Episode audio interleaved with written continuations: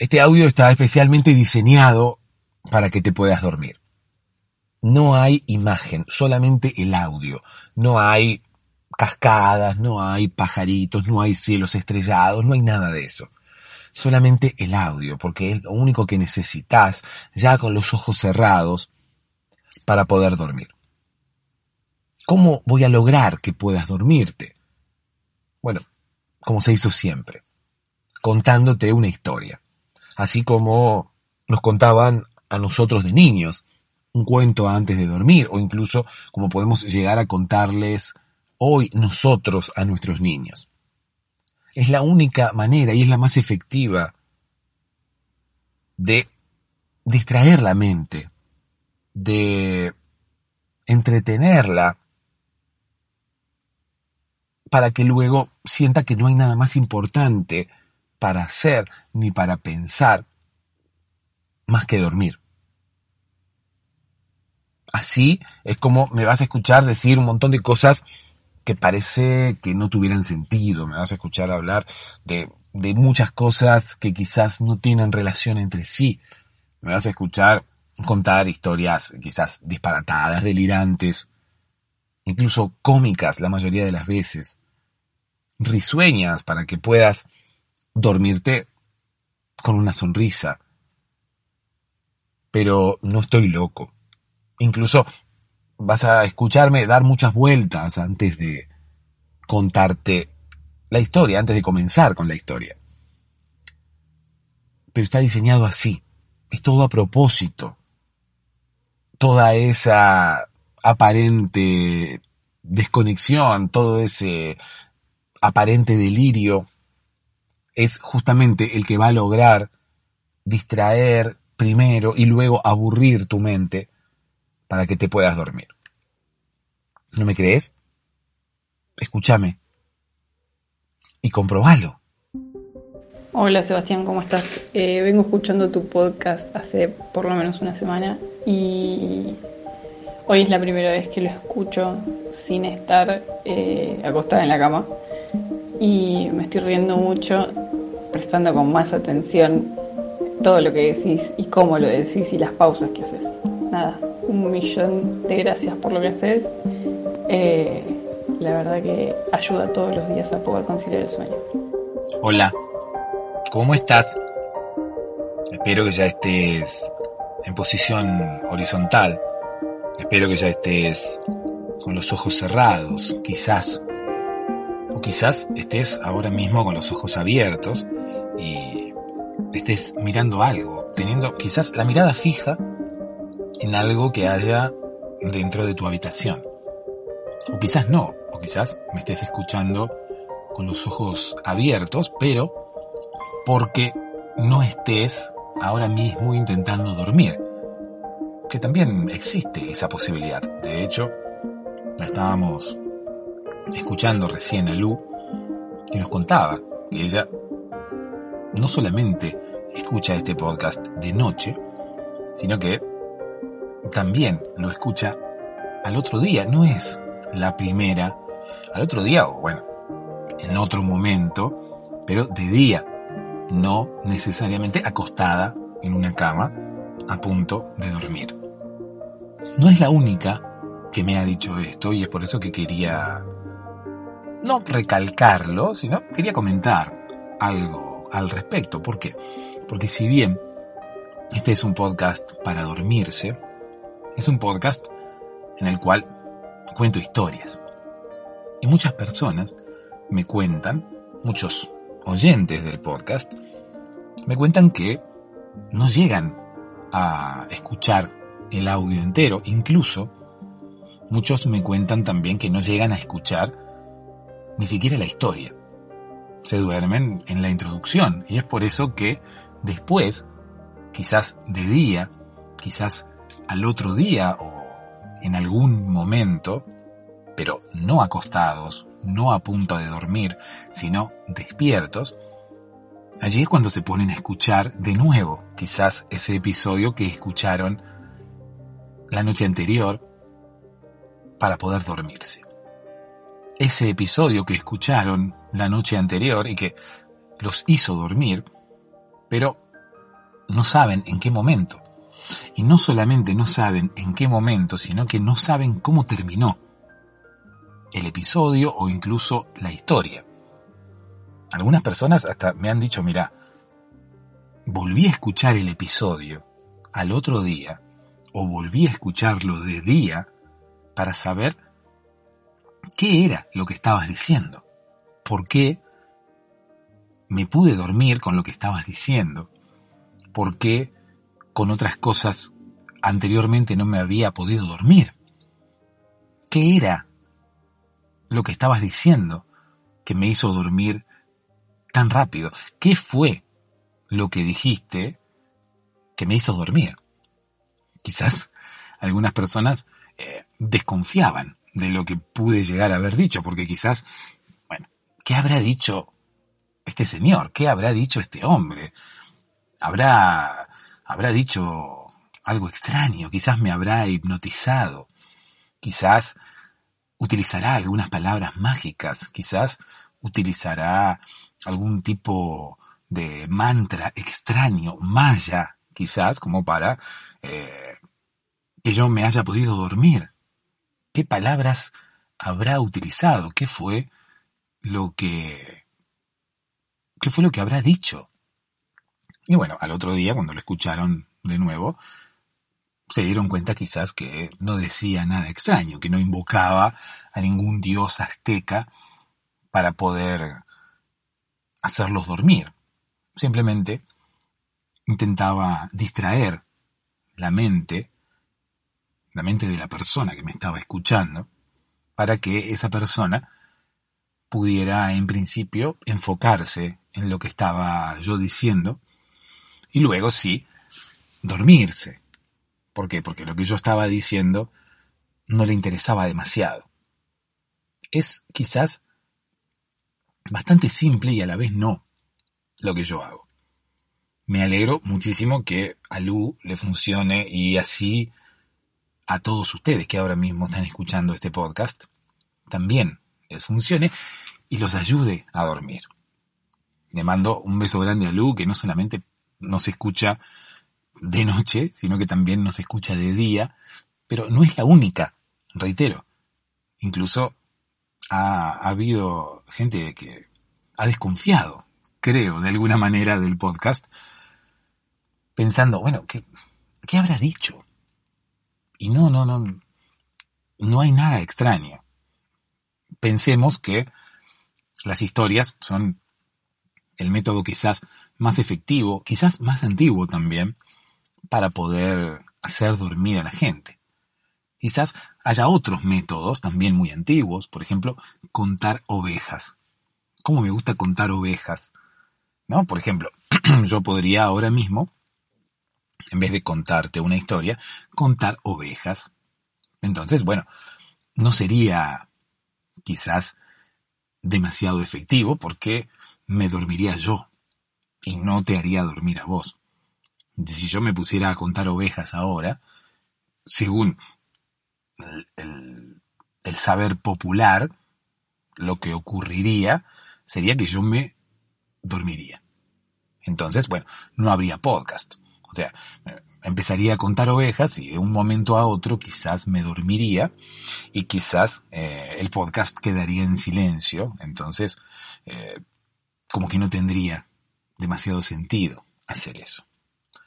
Pero si uno se pone a pensar, si nos ponemos a analizar cuál es el sentido de contar ovejas, es más o menos el mismo, más o menos emplea el mismo método que este podcast simplemente concentra la atención de la mente en algo diferente a lo que estamos pensando ahora mismo, que es justamente aquello que no nos deja dormir, concentramos la mente, la atención en algo, como puede ser contar ovejas, entonces empezamos a contar, ¿no? Una, dos, tres, y seguramente en el momento en el cual estamos contando las ovejas, nos hacemos una imagen mental de las ovejas.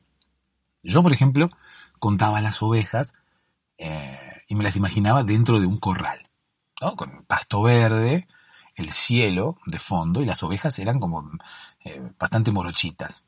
No eran morochas porque, claro, la lana de la oveja termina siendo como blanca, ¿no? Pero la parte de las patas y la parte de la cara eran como negras. Yo las recuerdo más o menos así. En un corral, y el corral creo que estaba como cerrado. No recuerdo que tuviera ninguna puerta, ni mucho menos. Lo que sí recuerdo es que cada vez que contaba ovejas para poder dormir, es como que cada vez que decía una, dos, cada una de las ovejas salía del corral. O sea, yo la sacaba mentalmente del corral y la ponía fuera. Entonces, parece ser que las ovejas dentro del corral eran infinitas. Y yo, a medida que iba contando, una, por ejemplo, la oveja salía y era como que volaba, flotaba desde dentro del corral hacia afuera, traspasaba la parte del, de las maderas del corral, de los troncos, no sé con qué estaba hecho, era algo de madera, seguramente porque tenía más o menos ese aspecto. Entonces la oveja salía del corral flotando, ¿no? Hacia arriba, cruzaba el corral y se ubicaba del otro lado, fuera. Entonces era como que tenía un montón de ovejas dentro del corral, de un lado, del lado derecho, estaba el corral y del lado izquierdo estaban las ovejas que se iban acumulando a medida que yo las iba sacando del corral, ¿no? Mentalmente. Todo esto ocurría, obviamente, de forma mental. Seguramente vos te habrás hecho otra imagen. Ahora mismo, cuando yo te estaba relatando esta imagen, seguramente te lo imaginaste. Seguramente pensaste en la imagen que yo te estaba describiendo. Quizás haya sido similar a la que vos en algún momento te hiciste en la mente cuando intentaste contar ovejas para dormir. Creo que todos en algún momento intentamos contar ovejas para dormir, porque era lo que nos, lo que nos recomendaban cuando niños, ¿no? Mamá, no me puedo dormir. Bueno, hijo, déjame de joder, yo quiero dormir, dormite solo. Eso es lo que nos, que nos podían responder nuestros padres, ¿no? Pero bueno, un padre un poco más cordial le hubiera dicho, eh, papá, no me puedo dormir. Bueno, eh, contá ovejitas, hijo, contá ovejas. ¿Y qué es eso? Le dijo, ¿no? El niño al padre, ¿cómo contá ovejas? ¿Dónde? Vamos, vamos, vámonos, vamos a una granja a contar cuántas ovejas hay. Nos dedicaremos a eso, oh padre. Quizás eh, ya no trabajarás en la oficina como trabajas hasta ahora, quizás ahora serás granjero y necesitas mi ayuda, porque eres malo en matemáticas y necesitas mi ayuda para poder contar las ovejas que hay en tu nueva granja. ¿Y para qué quieres contarlas? Estarás haciendo un inventario eh, para ver cuántas ovejas hay. Estás por comprar la granja y quieres ver que no te hayan estafado con la cantidad de ovejas. Quizás en el contrato decía 200 ovejas y 20 vacas. Y, bueno, quieres eh, corroborar que estén las 200 ovejas. Eso quieres, padre. Cuando el niño terminó de decir todo ese parlamento, el padre ya se había dormido. ¿no? Al revés, fue el padre el que se durmió. Y se durmió porque el hijo empezó a contarle cosas medias delirantes. Quizás para el niño esas cosas no eran delirantes, pero para la persona que estaba escuchando pareciera ser que sí. Era como algo complicado lo que el niño le estaba contando. Era algo como complicado lo que el niño le estaba diciendo. Si bien el padre en principio enfocó su atención en lo que le estaba diciendo el niño, luego la mente se complicó tanto y además se aburrió de tal manera que decidió que era mejor dormir antes que seguir escuchando las estupideces que decía el niño. En este caso, en el caso de este podcast, ocurre algo muy similar. Yo digo cosas medias complicadas, medias delirantes, y tu mente empieza a escucharme, empieza a concentrarse en lo que yo le estoy diciendo, enfoca su atención en lo que yo le estoy diciendo, pero tarde o temprano se aburre de lo que yo le estoy diciendo. Y es por eso que pone en una balanza imaginaria mi parlamento y las ganas de dormir. Y en la mayoría de los casos, las ganas de dormir inclinan la balanza hacia eh, el lado positivo, ¿no? inclinan la balanza, punto. Yo nunca vi una balanza inclinada, igualmente. Es más, una vez sí la vi y pensé que eh, el, el dueño de la verdulería me estaba estafando. Voy y le digo, discúlpeme, señor de la verdulería, su balanza está inclinada. Era una balanza electrónica, o sea, no, no, no, había forma de inclinarse. La frase, eh, se inclina la balanza, tiene que ver necesariamente con esas balanzas que tenían como una especie de contrapeso, como dos platos, como la balanza de la justicia, que tiene como un palo de los dos extremos de los palos cuelgan unas cadenas que sostienen unos platos. Entonces, de alguna manera, para pesar las cosas, uno tenía que utilizar un sistema de contrapesos, ¿no? Poner algo en un plato que sabíamos que pesaba X. Sabíamos que pesaba 100. Entonces poníamos algo en el, en el otro plato y tenía que equilibrarse. Tenía que ponerse al mismo nivel que el primer plato. Si se ponían al mismo nivel, lo que habíamos puesto en el plato nuevo pesaba 100, porque se había equiparado con el, con el primer plato. Entonces, si la balanza se inclinaba, o sea, si el, si el plato nuevo, si el plato 2 eh, se iba un poco más hacia abajo, significa que lo que habíamos puesto en ese plato pesaba más de 100. Y viceversa, si el plato quedaba más arriba, el plato 2 quedaba más arriba que el plato 1, lo que estábamos pesando, bueno, valía, eh, pesaba menos de 100. Eh, yo voy a la verdulería y le digo, señor, deme un kilo de limones. Me dice, esto es una verdulería. El limón es una fruta. Bueno, señor, discúlpeme, no, tampoco se haga el exquisito. Yo sé que usted vende fruta también, ahí tiene limones. Si usted tiene, comete el error de poner verdulería en vez de poner frutería, o frutería y verdulería, no es mi culpa. Déjese de joder y deme limones. Los tiene ahí. Bueno, puso los limones, el verdulero medio ofuscado, ¿no? Porque yo en realidad tenía razón. O sea, el tipo pareciera ser que no tenía ganas de vender, porque me estaba diciendo, Ay, esto es una verdulería, es una verdulería. Bueno, pero tenés los limones ahí. Dame los limones, que necesito hacer un trago. Yo quería hacer un daiquiri, ¿no? Un daiquiri, eh, pero el, el, daiquiri no es de limón, ¿no? El, un daiquiri de limón sería medio, medio feo, porque en realidad el daiquiri lleva como una especie de, de pulpa, ¿no? qué yo, uno puede hacer un daiquiri de durazno, por ejemplo un daiquiri de frutilla, pero no un daiquiri de limón. Un daiquiri de limón, algo medio extraño, ¿no? Porque el limón tiene jugo nada más, no, no se podría mezclar con el hielo y con el ron. Sí, es como una especie de ingrediente de los daiquiris. Incluso me parece mejor el limón para un Cuba libre, que no es un, no es un daiquiri, pero casi. El Cuba libre lleva ron pero lleva cola. En vez de llevar eh, una fruta, lleva cola. Y me parece que lleva un poquito de limón. Entonces, bueno, yo quería hacer un trago. Le digo, Simón, eh, señor, déme los, los limones. Se me confundió. Simón, limón, señor. Bueno.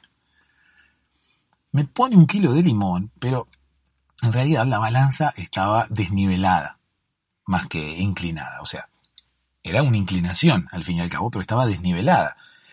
La mesa tenía como una leve inclinación, pareciera ser que tenía una pata más corta que la otra. Entonces la mesa estaba hacia, inclinada hacia un extremo, ¿no? Y la balanza también estaba inclinada. Yo le digo, señor, su balanza está inclinada. Eh, usted conoce la frase, eh, la balanza se inclina hacia un lado o hacia el otro. Bueno, la balanza, su, su balanza ya está inclinada, por lo tanto, usted ya eh, me está robando con los limones, porque la balanza ya está para un lado. Entonces la balanza ya tiene algo de peso de un lado y entonces usted me va a poner menos limones de los que yo les, le estoy pidiendo y sin embargo me va a cobrar por esa cantidad de limones. Me dijo, callate, pibe, esto es una balanza electrónica, esta balanza no, no se inclina para ningún lado. La balanza toma el peso que uno le pone encima, no se inclina. Así que ya dos veces ya empezaste a pedirme fruta cuando esto es una verdulería y además me jodes con la balanza. La tercera te pego un cachetazo y, no te vendo nada. Así que bueno, me tuve que callar y bueno, llevarme los limones, que incluso creo que me cobró más caro, por insoportable que soy. Nada más que por eso. Bueno, en fin, no sé cómo llegué a todo esto. me estaba hablando de la, de la balanza y no sé cómo llegué a la balanza. Bueno, estaba hablando, creo, de eh, las personas como Lu que me escuchan de día también. Y que, ah, bueno, estaba hablando de contar ovejas. Estaba hablando de contar ovejas. Que no es lo mismo que contar abejas. Uno cuando cuenta abejas corre el riesgo de que la abeja lo pique. ¿no? La oveja no lo pica uno. Uno para contar abejas tiene que ponerse toda esa máscara, ¿no? Y ese traje eh, que se ponen los apicultores para que las abejas no lo piquen. Eh, es como una armadura, como para protegerse de las abejas. Pero las ovejas no pican. La oveja, como mucho, te puede llegar a morder. No sé. Pero bueno. Eh, no, uno no tiene que ponerse un traje demasiado, demasiado especial. En fin, el niño no quiso contar ovejas como le había recomendado su padre. Pero podemos extraer como moraleja que el padre, reitero, se aburrió luego de concentrarse en lo que el niño le decía. Por lo tanto, podemos hacer una especie de analogía como este podcast y darnos cuenta de que no hay un mantra azteca que yo recite en este podcast para que te puedas dormir, sino que simplemente te cuento una historia pero esa historia te aburre, esa historia es media complicada, esa historia, si bien te puede llegar a atrapar al principio, luego las esposas esas que te pone para atraparte no son muy fuertes que digamos, incluso eh, puedo llegar a entregarte la llave, como para que te puedas escapar en el momento que quieras. De hecho, así ocurre.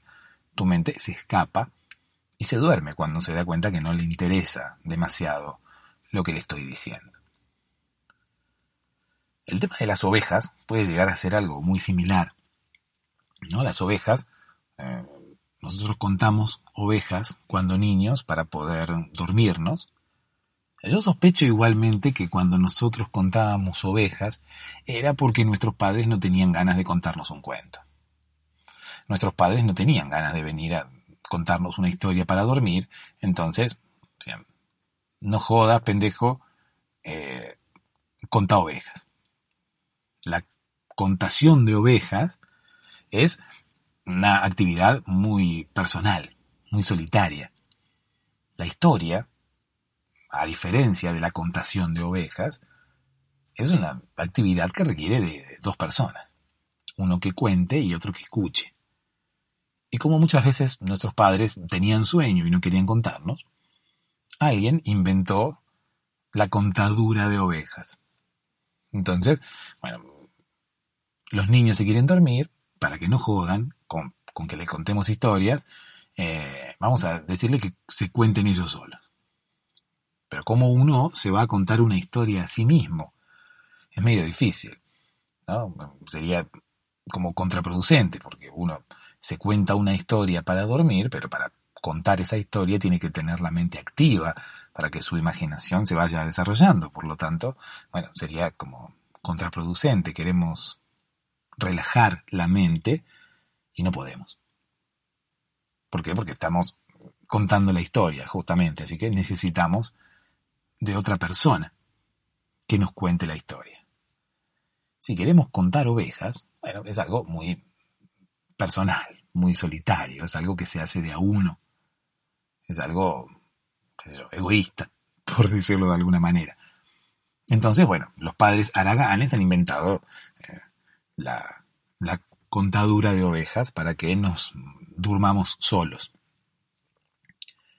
Si alguna vez contaste ovejas para dormirte, quizás te hayas hecho una imagen diferente a la que yo me hice, a la que yo intenté describirte recién, a la que yo intenté contarte recién. Mi contadura de ovejas incluía un corral, incluía las ovejas morochitas, incluía el cielo e incluía unas ovejas que yo iba sacando y poniendo a la izquierda. Quizás la imagen que vos tenías de cuando vos contabas ovejas era diferente, quizás estaban Ah, y estas ovejas que yo utilizaba eran ovejas de tipo caricatura. ¿sí? Eran ovejas como, no sé, no eran ovejas reales. Quizás la imagen que te hayas hecho vos cuando contaste ovejas para dormir, o cuando contás ovejas para dormir, porque puede ser que en algún momento también continúes haciéndolo, quizás sea distinta, quizás mm, vos mentalmente contabas ovejas reales, ¿no? Quizás tus ovejas no estaban, eh, quizás no se veía el cielo, quizás había cielo pero no celeste, quizás incluso no había cielo. Quizás tus ovejas no estaban dentro de un corral, quizás tus ovejas no eran morochitas, quizás ponías las ovejas que ibas contando del lado derecho.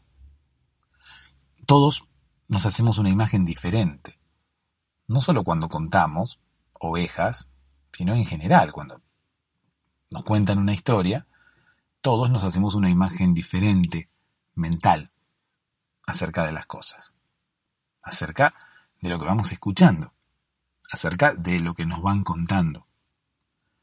Entonces, bueno, eso es producto de la imaginación, eso es lo que cada uno tiene en su cabeza, incluso que cada uno puede haber extraído de algún lugar previo. Yo seguramente saqué esa imagen de las ovejas de alguna caricatura que he visto en algún momento de niño.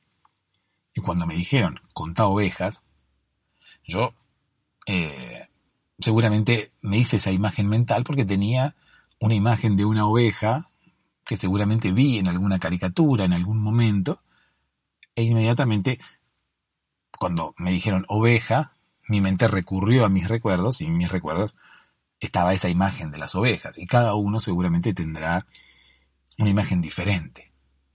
Incluso ahora mismo, cuando yo te contaba mi imagen de las ovejas, seguramente te hiciste una imagen diferente a la que yo tenía en la mente. ¿Por qué?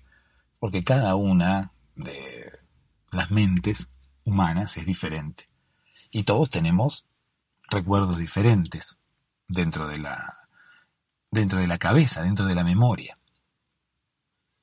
Yo igualmente creo que el tema de contar ovejas no es del todo, como quien dice, del todo efectivo. Porque al hacerlo uno mismo, es muy fácil que se desconcentre. Yo me desconcentraba, por ejemplo, muy rápido y, nunca llegaba a dormirme contando ovejas. ¿Qué yo? empezaba a contar una oveja, una, y la sacaba del corral, la ponía al lado. Dos, sacaba. Tres, y la tercera ya por ahí estaba pensando en otra cosa. Porque no había nadie que me guiara. Me parece mucho más efectivo el tema de contar una historia y no necesariamente contar ovejas.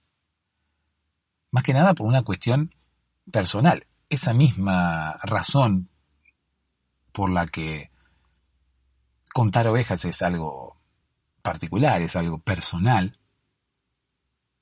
Esa misma razón por la que los padres araganes pueden lograr que sus hijos se duerman solos, quizás es la razón que, no nos permite dormir. Quizás la holgazanería de los padres que no quieren contar historias para que se duerman sus hijos, logra justamente que sus hijos no se puedan dormir. Yo creo que la contadura de ovejas nunca... No sé, me parece como que no es muy efectiva que digamos, reitero. Uno tiene que hacerlo solo y es muy fácil que uno se desconcentre porque no hay una guía. Es por eso que yo hago este podcast. Yo aquí cuento una historia y vos no necesitas tener, si bien necesitas estar concentrado o concentrada, no necesitas tener en, en funcionamiento tu mente de una forma activa. Entonces tu mente se relaja y escucha, pero recibe la información de forma pasiva. Cuando uno cuenta ovejas, la mente está activa y es muy fácil que se vaya para cualquier lado. Es muy fácil que se desconcentre también, porque es uno mismo quien tiene que mantenerse concentrado. A diferencia de escuchar una historia que al fin y al cabo la persona que te está contando la historia es la responsable de que te quedes atento, de que estés allí escuchando y de que estés prestando atención. Cuando uno lo está haciendo solo, bueno, la mente dice, bueno, ¿qué hago acá contando ovejas? O sea, no, mejor vamos a pensar en lo que estábamos pensando antes. Y allí es donde volvemos a lo mismo. A donde volvemos a esos pensamientos que no nos dejan dormir. No hay un mantra azteca ni maya. Simplemente hay una historia que no empezó todavía. En realidad hay un audio, hay un episodio completo que incluye una historia, pero que también tiene toda esta introducción en donde a veces mezclo historias, donde a veces reflexionamos, que a veces duran un poco más, a veces duran un poco menos. Pero estas introducciones también tienen el mismo objetivo que la historia. Captar tu atención al principio y luego ir aburriéndote paulatinamente. Patreon.com barra podcast para dormirse, para todos aquellos que quieran colaborar con este podcast para que sigamos durmiendo gente.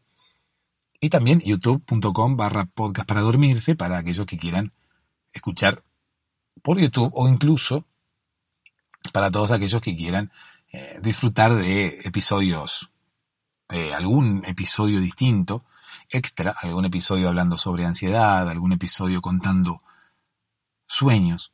Me gustaría que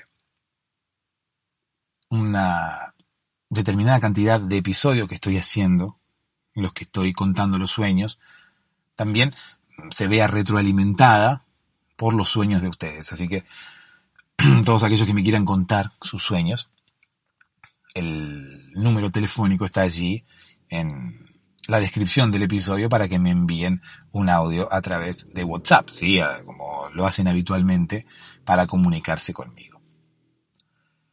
Ahora sí, déjame que te cuente una historia. Esta es la historia del niño que contaba ovejas. Como obviamente ya hablamos de las ovejas, vamos a contar la historia del niño que contaba ovejas y el niño que desconfiaba de su padre. ¿Por qué? Porque su padre no quería contarle una historia para dormir. Eh, su padre quería eh, que se durmiera solo. El padre estaba eh, la cama acostado viendo el partido y el niño empezaba, padre, padre, ven a contarme una historia, padre, padre, no puedo dormirme, padre, padre. Al niño le gustaba repetir las cosas. ¿no? Cada vez que decía algo lo repetía, padre, padre. Repetía en realidad el nombre de la persona a la que se estaba refiriendo, no repetía todo, porque claro, sería bastante insoportable. Pero decía, padre, padre, madre, madre, ven aquí. Eh, tengo que decirte algo, madre, madre. Y así, madre al cuadrado, o padre al cuadrado. Pasa que el apellido del padre era al, cuadrado. Él El padre se mm, llamaba José Ignacio al cuadrado. Pero no, no te imagines una potencia, no te imagines un 2 chiquitito al lado del nombre del padre, sino que el apellido del padre era al cuadrado, todo junto. Entonces, claro, durante su adolescencia, muchas personas como que se burlaban de él, ¿no? Y bueno, él adoptó igualmente esa burla y se sobrepuso a esa burla. Eso hay que em, reconocérselo a José Ignacio. José Ignacio incorporó esa burla, la asimiló y eh, pudo superarla. ¿Cómo hizo esto José Ignacio? Bueno, incorporó el cuadrado a su firma. Entonces, como él era eh, José Ignacio al cuadrado, él empezó a firmar JI, esto entre paréntesis y con un 2 eh, como potencia. Obviamente era una firma. Además, José Ignacio luego estudió medicina. ¿A qué me refiero con esto? Que era una firma la que tenía José Ignacio, entonces no era que se notaba exactamente que era una J, una I, entre paréntesis y un 2 arriba expresando al cuadrado, sino que era una firma, entonces era tipo un garabato, que si uno se ponía a analizarlo, se entendía que decía JI entre paréntesis un 2 arriba. Pero si uno no sabía, eh, no entendía realmente la firma. Uno no, no suele entender las firmas. Hay firmas que uno sí entiende, porque, qué sé yo, hay gente que escribe su nombre y nada más. Pero la gente que hace una firma media extraña, uno no, como que no la entiende. Si viene el dueño de la firma y le explica a uno qué dice en esa firma, uno allí la entiende. Y dice, ah, esta parte era una... Más o menos como los grafitis callejeros. ¿Viste los grafitis callejeros de los... qué sé yo? De, de los que hacen grafitis, básicamente. Que escriben sus nombres. De los skaters, de los, raperos y demás, que, escriben sus nombres en grafitis, que taguean en la calle. Un tag vendría a ser como una firma, ¿no? Y dejan su nombre. Y eh, los nombres suelen tener las letras eh, de forma media extraña. Es como que no se entiende demasiado qué es lo que dice. Sin embargo, si el grafitero viene y nos explica qué es lo que dice en determinados lugares, bueno, allí sí lo entendemos nos explica y dice, mira, esto de acá es una S, esto de acá es una T, esto de acá es una A, ah, ahora sí lo entiendo. Pero uno nunca podría haber adivinado el significado del graffiti sin que el grafitero explique qué era lo que decía allí. De hecho, una vez, eh, en mi ciudad, unos grafiteros, que eran los que eh, embellecían la ciudad, o por el contrario, eh, estropeaban todos los paredones blancos que podrían llegar a encontrar, blancos y no blancos, pero bueno, es mucho más fácil escribir sobre un paredón blanco con aerosol y no necesariamente con un paredón, sobre un paredón negro. ¿no? Hay que usar otro tipo de pinturas y demás.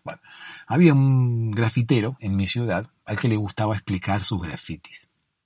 Entonces, hacía un grafiti, ¿no?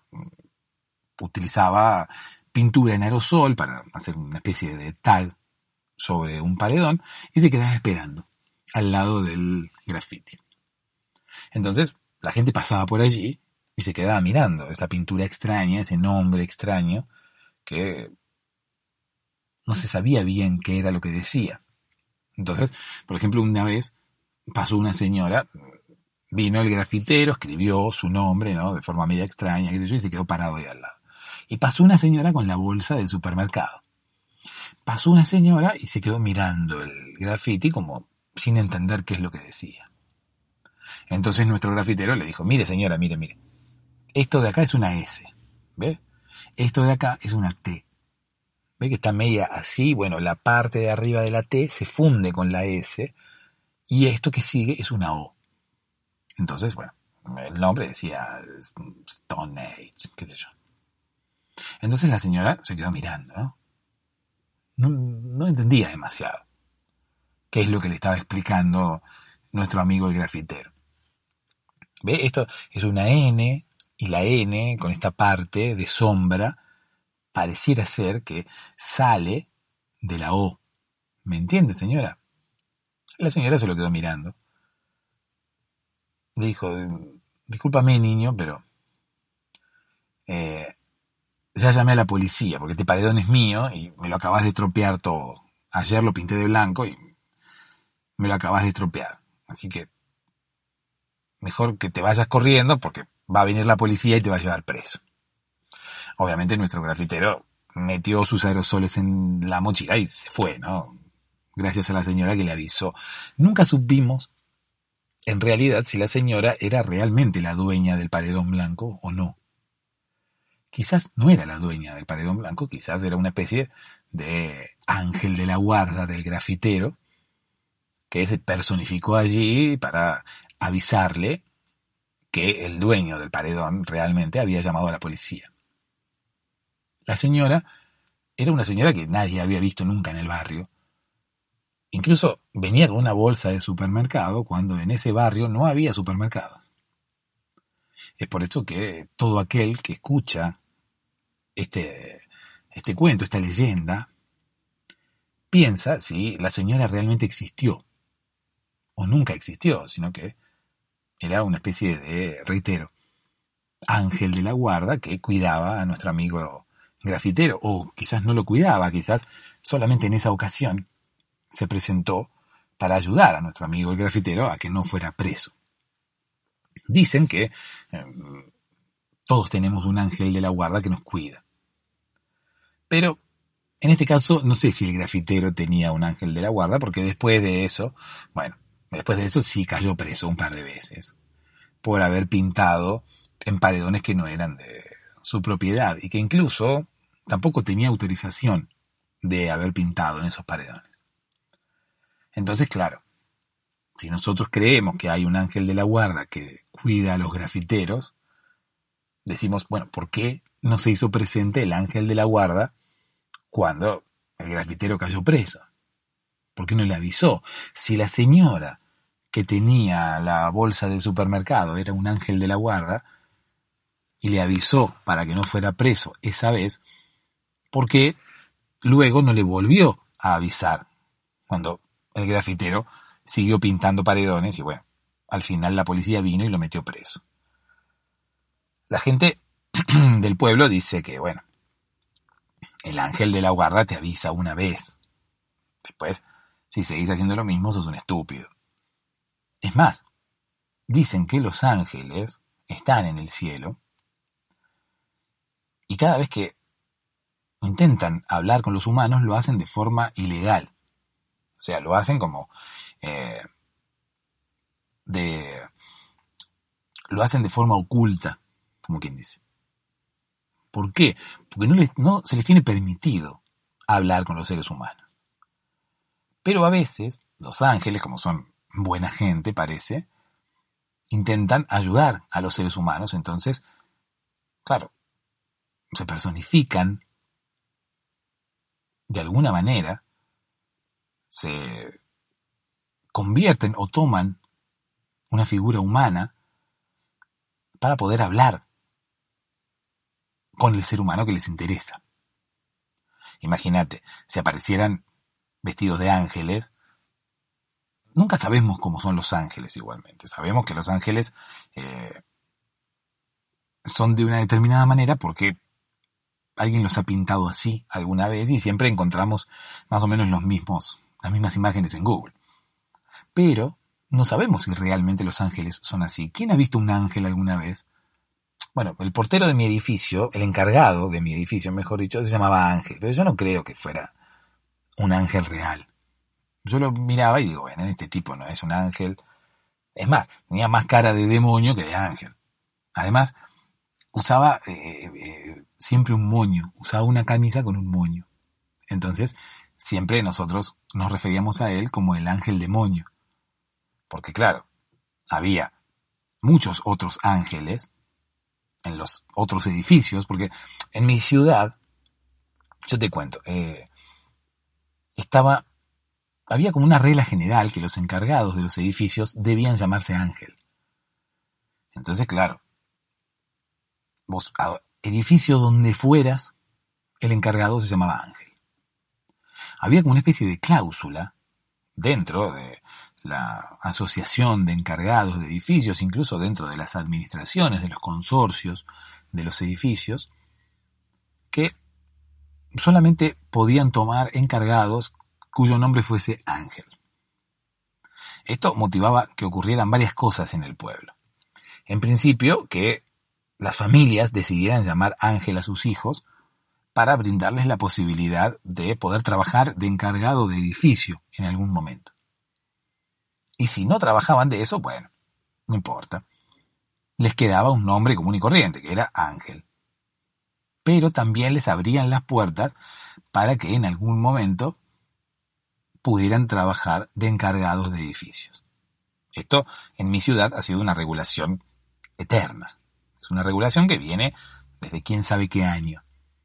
Entonces, bueno, las familias, en un momento hubo, eh, como quien dice, ausencia de ángeles.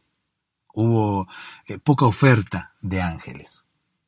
Hubo eh, desabastecimiento de ángeles. Entonces, todos los pueblos vecinos se alarmaron por esto. En, tal pueblo hay desabastecimiento de ángeles. Uh, dijeron, ¿qué pasó? Sabían que mi pueblo era muy religioso y pensaban que, no sé, tenía que ver con, con algo bíblico.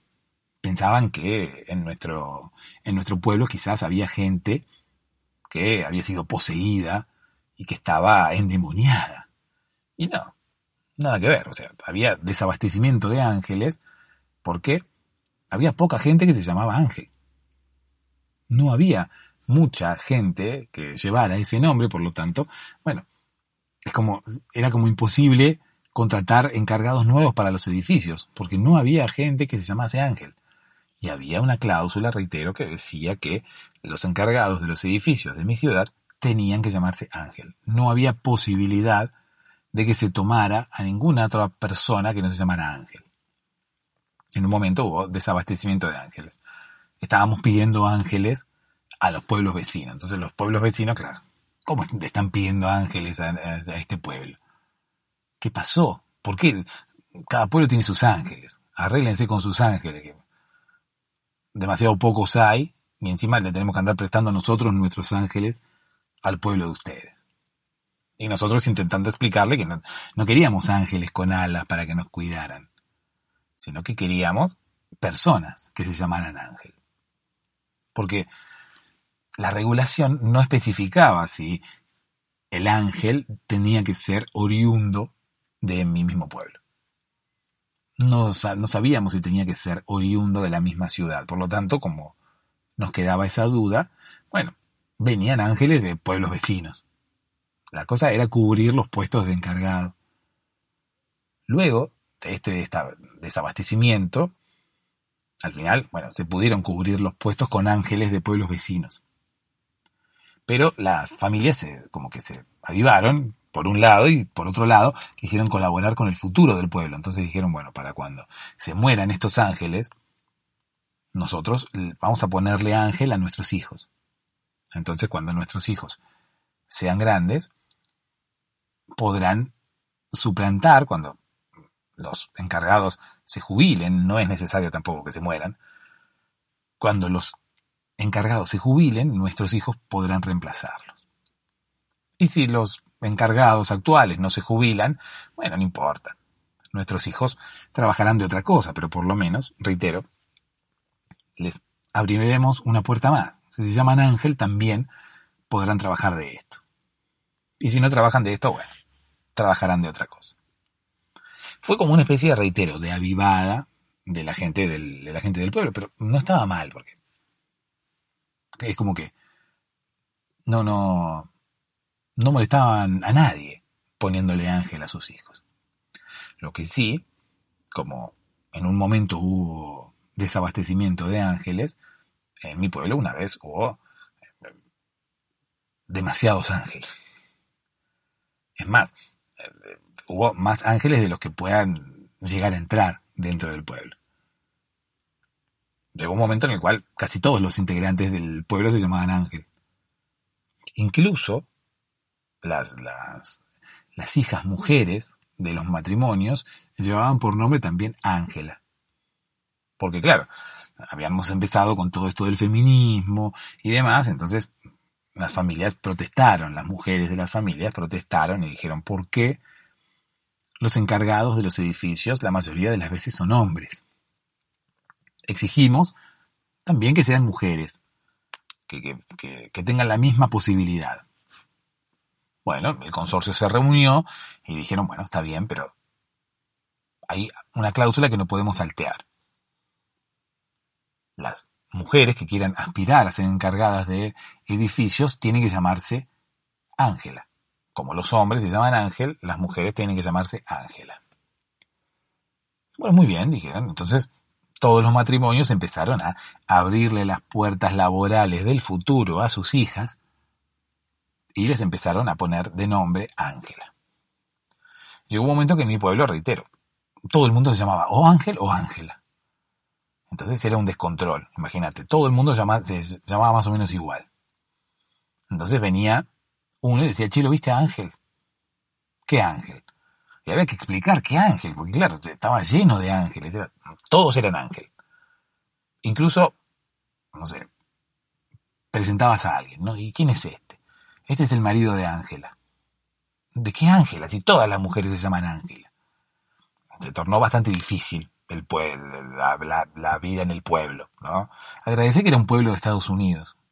Entonces parece como que en Estados Unidos las cosas son más simples, ¿Por qué? Porque estamos en un país del primer mundo. Entonces ya con eso se nos facilitan las cosas.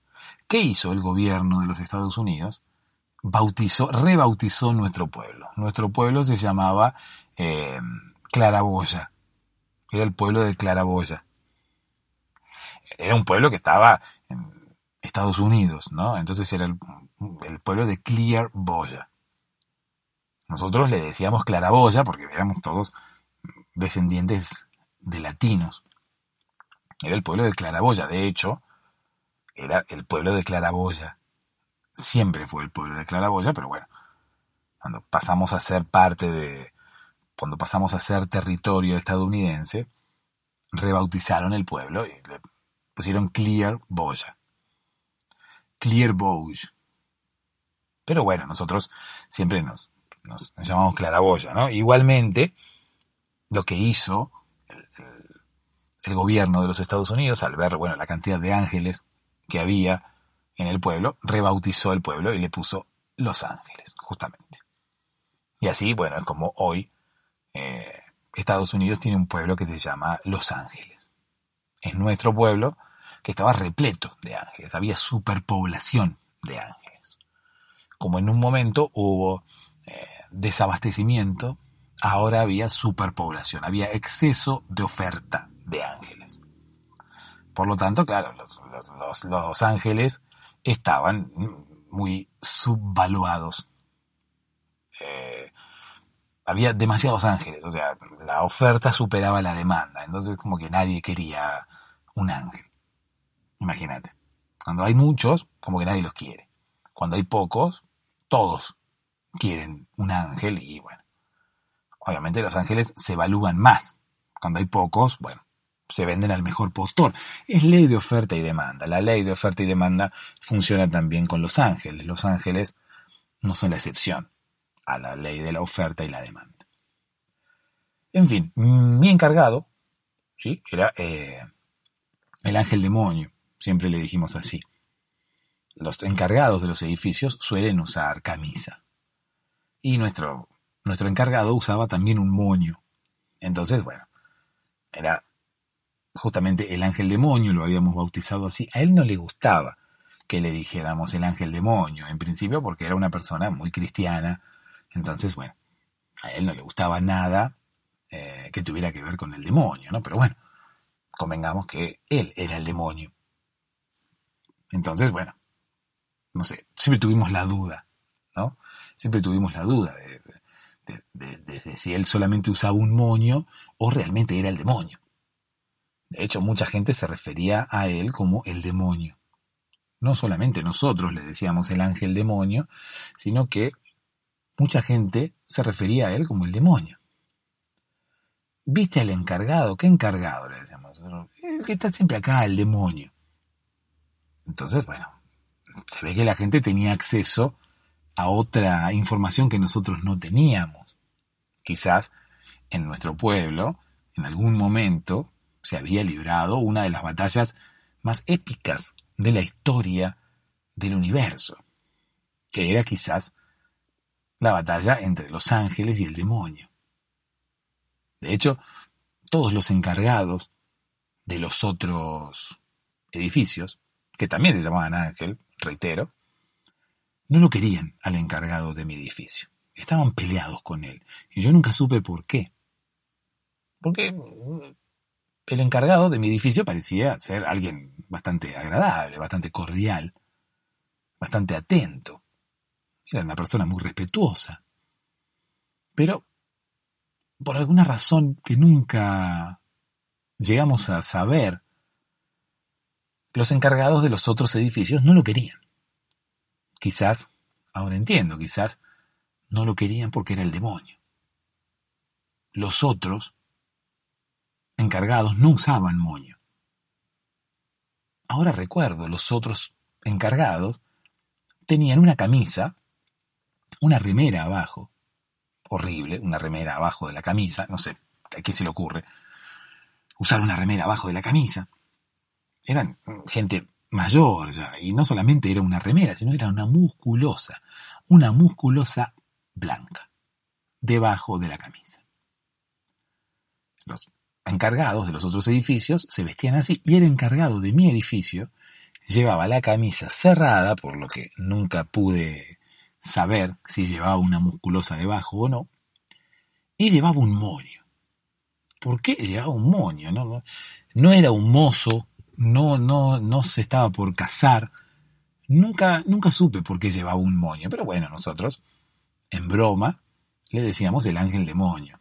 ¿Por qué? Porque era uno de los tantos ángeles que había en la ciudad, no solamente en los edificios, sino caminando por la ciudad, todos eran ángeles, pero era el ángel demonio, porque todos los otros ángeles vestían o corbata o nada. Reitero, los encargados de los otros edificios, camisa con el último botón desprendido y se notaba debajo una musculosa blanca. Había como una especie de rechazo al encargado de mi edificio. De hecho, nunca lo invitaban, hacían cenas de fin de año con los otros encargados, eh, había reuniones de consorcio en las cuales se juntaban todos los encargados de la ciudad para decidir eh, cómo iban a, a, seguir adelante al año siguiente con sus trabajos, y al encargado de mi edificio nunca lo invitaban. Quizás en esas reuniones lo que estaban haciendo era, eh, de alguna manera, diagramar los pasos a seguir durante el próximo año para poder librarse de mi encargado. En algún momento yo tuve acceso a una de esas reuniones y vi que se hacían en un sótano oscuro con una luz en el medio. Los otros ángeles desplegaron un mapa sobre una mesa que sostuvieron con eh, adornos de esos de escritorio, ¿viste? Un, dispenser de cinta, de cinta, de esos que tienen el rollito así, se van cortando. Eh, del otro lado habían puesto uno de esos adornos de escritorio que tiene las pelotas colgando y uno tira una pelota de un lado y son pelotas que no paran, ¿no? Que se pegan, ping, ping, ping, ping. Y en el medio hay pelotas que están como fijas. Me explico cuáles son. Son como cinco pelotas, ponele, cinco pelotas colgando de unos hilos de, no sé, de qué son, pero son como una especie de metal. Y la pelota también. Entonces cuando uno agarra una pelota de un lado y la le da como, como una inercia, ¿no? la lleva hacia atrás como para tomar envión y la suelta, la pelota golpea las otras tres o cuatro que hay en el medio y esas tres o cuatro, una va golpeando a la otra y golpean a la última. Y la última es golpeada, se extiende hacia el lado contrario, como tomando envión en contra de la primera pelota, y vuelve y vuelve a pegarle a las del medio y las del medio se desplazan otra vez hacia la derecha y le pegan a la última y la última se desplaza más hacia la derecha hasta que la fuerza de gravedad hace lo suyo, ¿no? Y le dice, bueno, hasta acá llegaste pelota y la pelota vuelve a caer. Y le vuelve a caer hacia la izquierda y le vuelve a pegar a la pelota del medio y la pelota del medio le pegan a la última hacia la izquierda y la otra se eleva hacia la izquierda y así sucesivamente. Bueno, uno de esos adornos estaba en la esquina del mapa también como para sostenerlo. Porque era un mapa de esos gigantes que estaban enrollados y necesitas sostenerlo en las puntas como para que no se, no se vuelva a, enrollar en contra de el deseo de las personas que quieren verlo. Entonces, bueno, los ángeles allí como que diagramaban, ¿no? Y ponían como unas cositas sobre el mapa. Y empezaron a poner como unas cositas sobre el mapa y como que de alguna manera encerraban a mi edificio.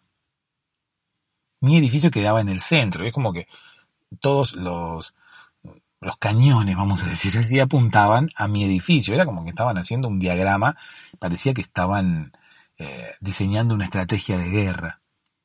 Nunca supe porque yo en ese momento fui a acompañar a mi tío, y mi tío también se llamaba Ángel y era encargado de otro edificio.